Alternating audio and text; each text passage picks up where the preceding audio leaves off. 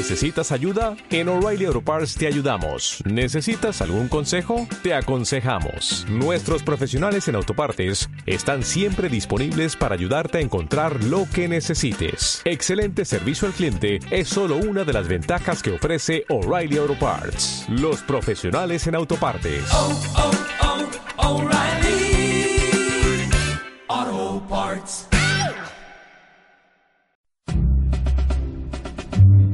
Bienvenido a Radio Libertad Constituyente. Un programa de análisis político para la acción, creado y dirigido por Antonio García Trevijano. Un espacio cultural e informativo donde el ejercicio de la lealtad, la verdad y la libertad superan lo políticamente correcto para promover la democracia formal.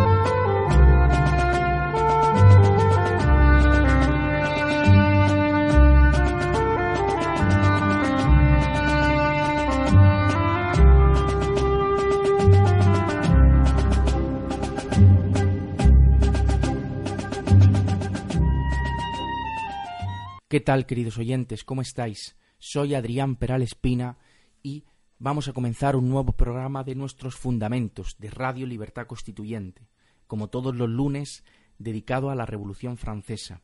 Hoy quiero continuar analizando los motivos psicológicos de la creación del mito fabuloso, del mito falso de la toma de la Bastilla, para tratar de encontrar la razón política de su creación por qué se considera que la toma de la Bastilla fue un acto revolucionario cuando en realidad no lo fue.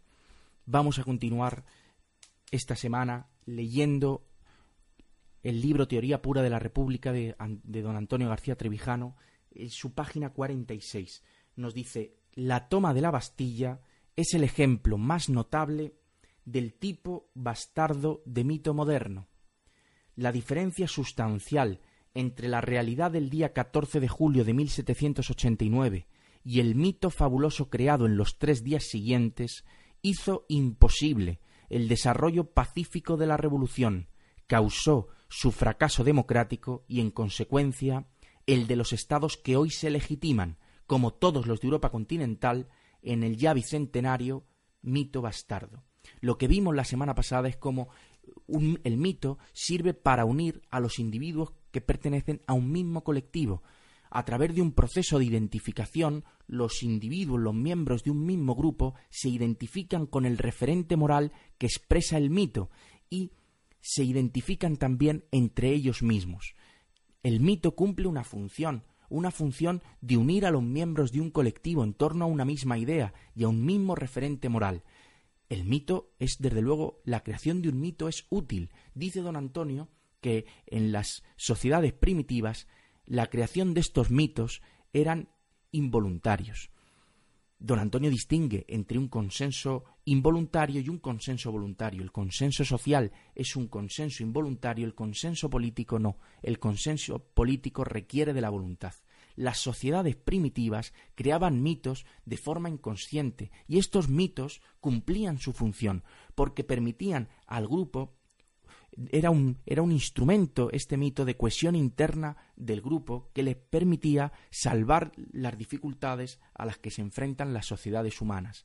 Pero en las sociedades modernas ya no, se, ya no es tan fácil la creación de esos mitos inconscientes. Para que se creen mitos es necesario que la sociedad política que la clase política, en nuestro caso, porque en España no hay sociedad política, hay una clase política enquistada en el Estado que no parte de la sociedad, es necesario, digo, en las sociedades modernas, que la, que, eh, la sociedad política voluntariamente consagre estos mitos. Los mitos son útiles, también en las sociedades modernas. Los individuos necesitan de la creación de mitos, pero estos mitos pueden ser ciertos en lo sustancial o pueden ser falsos. Los mitos son un resumen, una síntesis de unos hechos y esos mitos tienen que expresar algo, tienen que expresar un referente moral, una idea.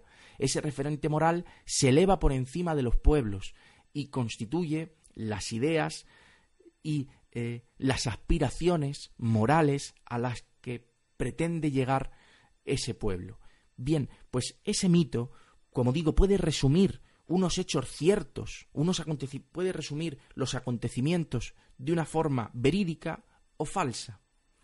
El ejemplo de la toma de la Bastilla, el ejemplo del mito de la toma de la Bastilla, dice don Antonio que es el ejemplo de un mito falso, porque no, no, es que no resuma la realidad, es que la falsea, la tergiversa.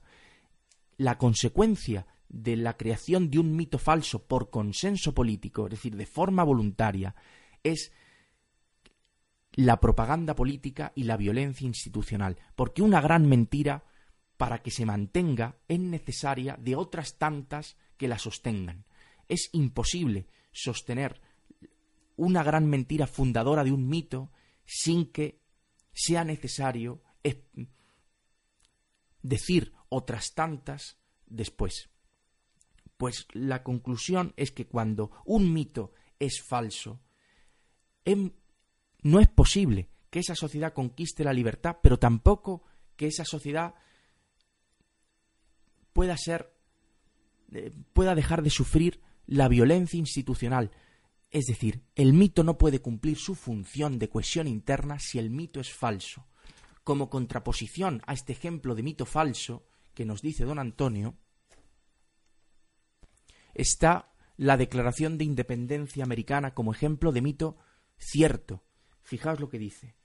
De mito que, que no, es un, no es un mito falso. Dice don Antonio, la Declaración de Independencia Americana es una realidad histórica ocurrida el 4 de julio de 1776, ennoblecida y embellecida por el recuerdo de un mítico consenso social de la honestidad y valentía, fundadoras de la nueva nación y del patriotismo, la identidad sustancial entre la realidad y el mito ha permitido la adaptación del consenso originario a los grandes desafíos de la guerra de secesión y de la segregación racial, lo que dice don Antonio es que Estados Unidos ha podido superar dificultades tan grandes, tan grandes como las que ha podido sufrir cualquier otra nación. No lo ha tenido fácil Estados Unidos. La razón por la que ha podido superar un trauma tan duro como la guerra de la secesión o el problema de la segregación racial originada eh, en su origen ambas por la esclavitud negra, por la esclavitud de la raza negra, está en que se fundó esa nación en un en torno a un mito que expresaba un hecho cierto. Y dice don Antonio que ese, ese recuerdo es un mítico, eh, dice, ennoblecida y embellecida esa realidad histórica por el recuerdo de un mítico consenso social. Eso quiere decir que fue un consenso involuntario, que no es necesario, que no fue necesario la imposición del mito por parte de la clase política. Don Antonio critica el consenso, pero no el consenso social, no el consenso involuntario, que es necesario para vivir en sociedad. Lo que critica es el consenso político y las consecuencias de ese consenso político y la creación de un mito falso por interés de, una clase política que pretende conseguir una cohesión interna, pero fundada sobre un hecho que no es verdad, que no es cierto, y que la función que cumple entonces ese mito no es otra que la de someter a los gobernados a la obediencia de la clase política. Y ese es el ejemplo de mito bastardo de la Revolución Francesa, que pretendió someter, unir al pueblo en torno a un mito falso de forma interesada. Sigo leyendo. Dice don Antonio, la realidad de lo sucedido en París el día 14 es bien conocida, pero la historia no explica cómo nació la fábula de la toma de la Bastilla y de la revolución del día 15, ni por qué tuvo que ser solemnemente consagrada en los días 16 y 17 de julio de 1789. Sin esta fábula, la jornada del día 14 de julio habría pasado a la historia como lo que realmente fue. Nadie tuvo en ese día conciencia de que estaba realizando con el asalto a la Bastilla algo trascendental. Ni siquiera era un objetivo táctico que pudiera interesar a la corte o a la asamblea. El día 14 solo fue la simple continuación de una insurrección callejera comenzada el día anterior y alentada por el duque de Orleans, que el cuerpo de electores, constituido en Comuna de París, trataba de impedir, controlar y sofocar. Aquí está el tema, es que el cuerpo de electores no, no se constituye para tomar la Bastilla. Entre los planes del cuerpo de, los electores de París no entraba ni, ni sitiar la Bastilla, ni asaltarla, ni muchísimo menos asesinar a su gobernador, Aloné. Pero la prueba última es que la, la multitud termina, como vimos, asesinando a Fleselles, el preboste de París, que formaba parte del comité permanente que había nombrado el propio cuerpo de electores. El cuerpo de electores se constituye en comuna municipal y nombra un comité permanente. Dentro de ese comité permanente está Fleselles y sus cuatro regidores. Es verdad que dentro del comité permanente hay una mayoría de electores que cambia por completo la situación, pero no era la intención de ese comité permanente no era asesinar al preboste de París. Los electores no pretendían, no, no querían que sucediesen los hechos que sucedieron. Y hay muchas pruebas que ponen de manifiesto que los electores trataron de impedir lo que sucedió.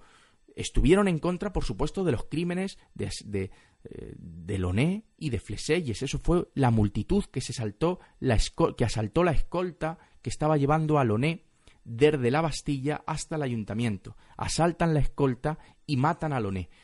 Y a Fleselles le dan muerte sin que el comité de electores participase en ello. El comité de electores manda distintas delegaciones a la Bastilla para tratar de, de calmar los ánimos.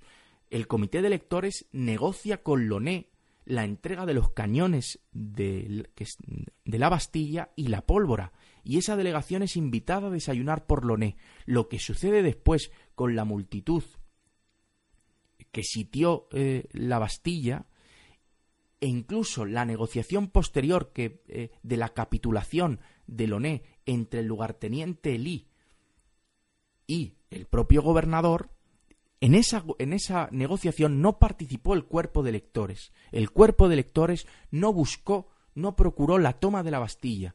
Lo único que, que lo que sí quería era que Lonel entregara los cañones que estaban apuntando hacia el barrio, de, hacia el arrabal de San Antoine, y pretendía que le diera la pólvora que había allí. Para eso entró la, una delegación que fue recibida por Loné a negociar. El cuerpo de electores, cuando constituye su guardia burguesa, lo que pretende es controlar eh, establecer el, contribuir a establecer el orden público en París. Lo que quería la Guardia burguesa era eliminar cualquier pretexto que pudiera tener el rey para atacar París. Lo que hicieron los electores, dice don Antonio, que lo que sucedió el 14 de julio se puede eh, analizar de la siguiente forma. Primero hay que distinguir una decisión una acción principal y premeditada que fue la de los electores burgueses, la de constituirse en comuna, nombrar un comité permanente y crear una guardia burguesa. Esa decisión fue consciente de los electores.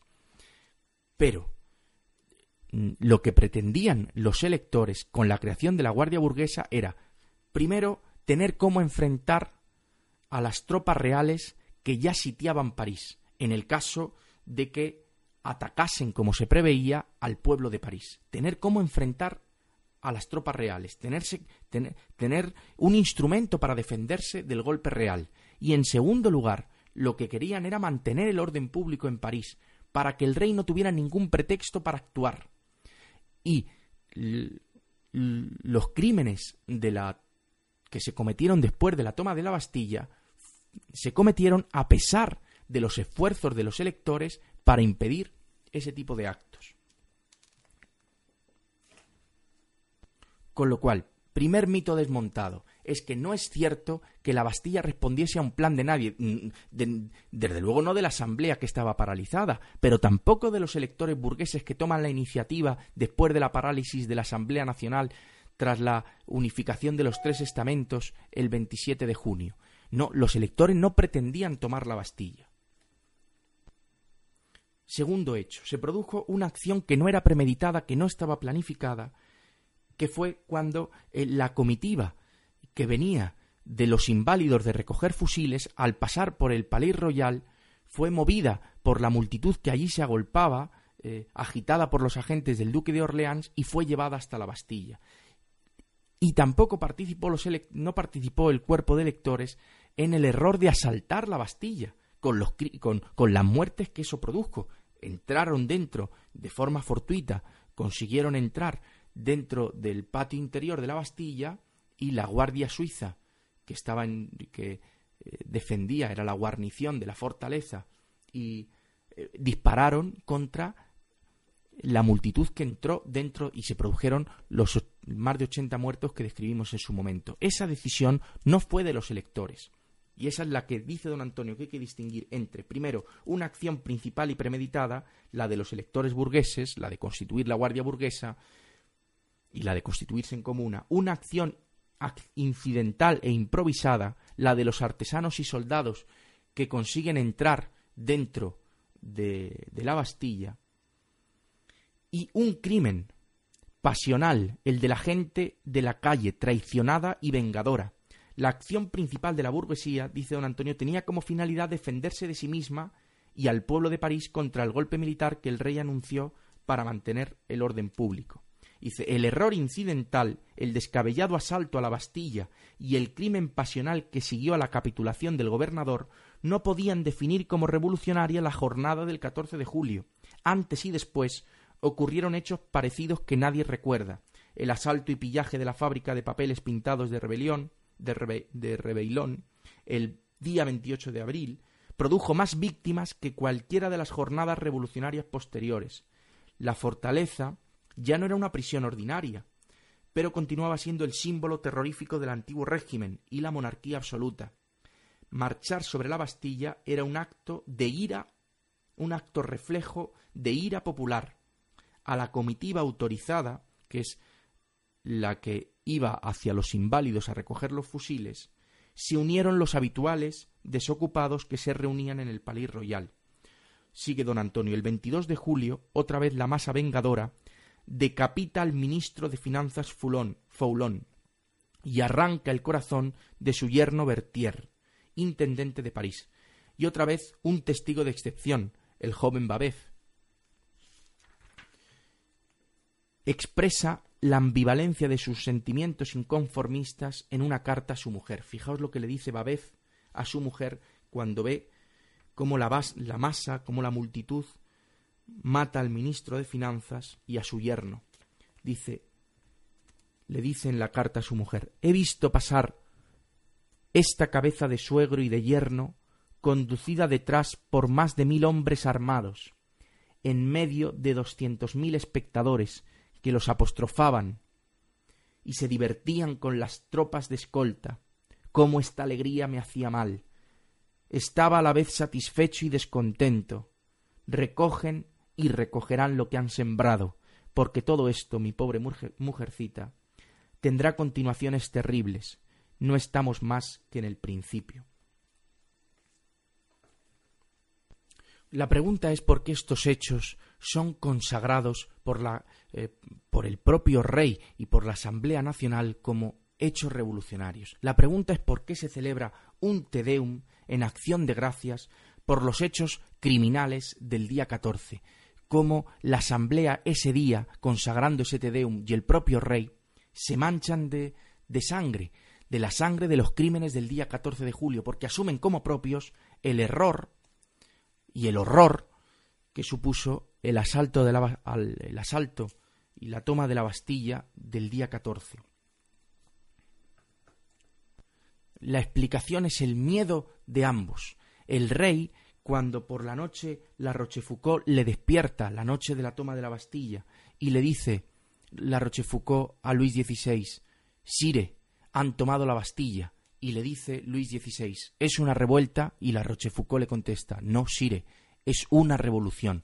El pánico de Luis XVI al enterarse de que habían tomado la Bastilla y de los hechos que habían ocurrido, le lleva, le empuja a ir a la casa particular de los diputados de la Asamblea Nacional de los comunes y decirles soy yo el que me confío a vosotros. Los comunes que estaban muertos de miedo, que muchos se disponían a huir y que pensaban que eh, el rey iba a ir contra ellos por los hechos ocurridos en la Bastilla y que les iban a culpar a ellos, se funden en un abrazo con el rey. El miedo es recíproco, el rey tiene miedo a la reacción del pueblo y los diputados comunes tienen miedo a la reacción del rey y también los diputados tienen miedo a la reacción al pueblo. Hay ejemplos descritos por Georges Lefebvre de cómo los diputados decían que hay que procurar la felicidad del pueblo pero que el pueblo no se entere.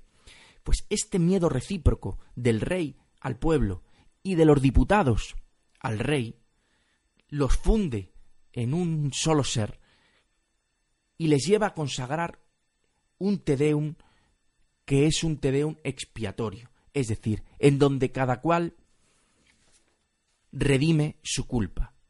El rey tenía una culpa muy grave que redimir y es que estaba, había sitiado París y estaba dispuesto a atacarlo. Deseaba atacarlo y sólo eso era suficiente, aunque es verdad que no llegó a atacarlo, no se atrevió a, dar el último, no, no, llegó antes la toma de la Bastilla que la decisión del rey de atacar París. El deseo del rey de atacar París ya era una culpa suficiente que tenía que espiar, por no hablar de, la sesión real del 23 de junio. Pero la Asamblea Nacional y el mm, también tenía lo suyo. El Tedeum lo que consagra es el olvido de las culpas de los contrarios. Por un lado, el rey se olvida la culpa del rey, el rey acepta retirar las tropas que sitiaban París y devolver a Néquer a su puesto, y por otro lado se, se, consagraban unos crímenes, se, se renunciaba a buscar culpables de los crímenes que se habían cometido con la toma de la Bastilla. El Tedeum expía culpas opuestas, culpas de, más que culpas opuestas, culpas de dos contrarios, la del rey y eh, la de la clase política, la del pueblo. Don Antonio distingue el perdón del olvido. Donde hay olvido no puede haber perdón. Para perdonar una ofensa es necesario recordarla. Si uno no recuerda una ofensa no puede perdonarla.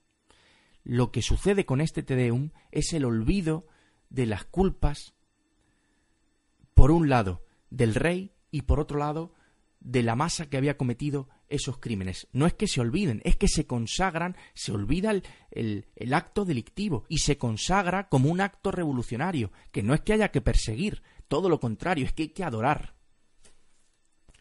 Sigmund Freud hace una equiparación entre la creación de los mitos y el maníaco depresivo dice que el maníaco depresivo sufre un ciclo fase de fuerte melancolía y remordimiento, donde su ideal del yo, su referente moral, es muy duro con el propio yo, y por otro lado una fase de euforia, en donde el ideal del yo ya no está en oposición con el yo, el referente moral ya no es duro con el propio individuo, y el individuo mm, eh, sufre unos periodos de entusiasmo y de exaltación. Primero sufre un periodo de remordimiento y luego sufre un periodo de exaltación. Dice eh, Sigmund Freud que el hombre primitivo tenía, las sociedades primitivas tenían un comportamiento muy parecido al maníaco depresivo, porque por un lado tenían unas reglas muy severas, unas restricciones muy severas, mm, condenadas, penadas con la, eh, con la pena de muerte si no se cumplían en algunos casos, y se permitía en los días de fiesta el saltarse todas esas normas. La asociación que hace Freud entre el hombre primitivo y el maníaco depresivo es que pasan de una fase de remordimientos y de represión y de dureza del ideal del yo con el yo a una fase de exaltación y de euforia. En el ejemplo de las sociedades primitivas, esa fase de euforia estaba recogida en las fiestas y en el maníaco depresivo en las fases que eh, sufre de exaltación el maníaco. Bien, pues el Tedeum lo que refleja es esa exaltación, esa exaltación en donde el mito funde el ideal del yo con el yo, el mito funde el referente moral del pueblo con el propio pueblo, expiando las culpas de todos, más que expiando, olvidando las culpas de cada cual el Tedeum que se celebró fue un Tedeum que Freud eh, diría que es un Tedeum totémico eh, que se celebró tras la toma de la Bastilla. Trató de crear un mito falso en torno al cual se unieran dos contrarios y se consiguiera una cohesión interna de la, nación, de la nación francesa. Pero como ese mito fue falso, ese mito no ha permitido superar en toda Europa los obstáculos a los que, eh, a, los que la sociedad moderna se ha visto eh, ha tenido que sufrir. Esos obstáculos no han podido ser salvados y la culpa la, la culpa viene de la toma de la Bastilla y la prueba de que no se han podido salvar estos obstáculos es que actualmente Europa vive en un estado de partidos donde los partidos son los dueños del Estado, en donde los individuos solo pueden, eh, solo pueden votar una lista de partido, en donde lo único que pueden conseguir es modificar los últimos puestos de los diputados que están en cada una de esa lista, pero no puede elegir a los cabezas de lista, solo puede cambiar el sentido de su, su voto, solo puede cambiar el nombre de los, últimos, de los últimos diputados de cada una de esa lista. Muy bien, queridos oyentes, pues la semana que viene seguiremos con otro programa de la Revolución Francesa. Gracias y hasta entonces. Gracias por escuchar Radio Libertad Constituyente. Recuerda que puedes seguirnos también si lo deseas en Facebook o Twitter a través de nuestras cuentas oficiales. Busca el texto Diario Español de la República Constitucional en Facebook y pulsa en me gusta para seguirnos. Busca Diario RC en Twitter para localizarnos también en esta red social. En la plataforma YouTube puedes visualizar información diversa a través de los canales Tercio Laocrático y Libertad Constituyente TV.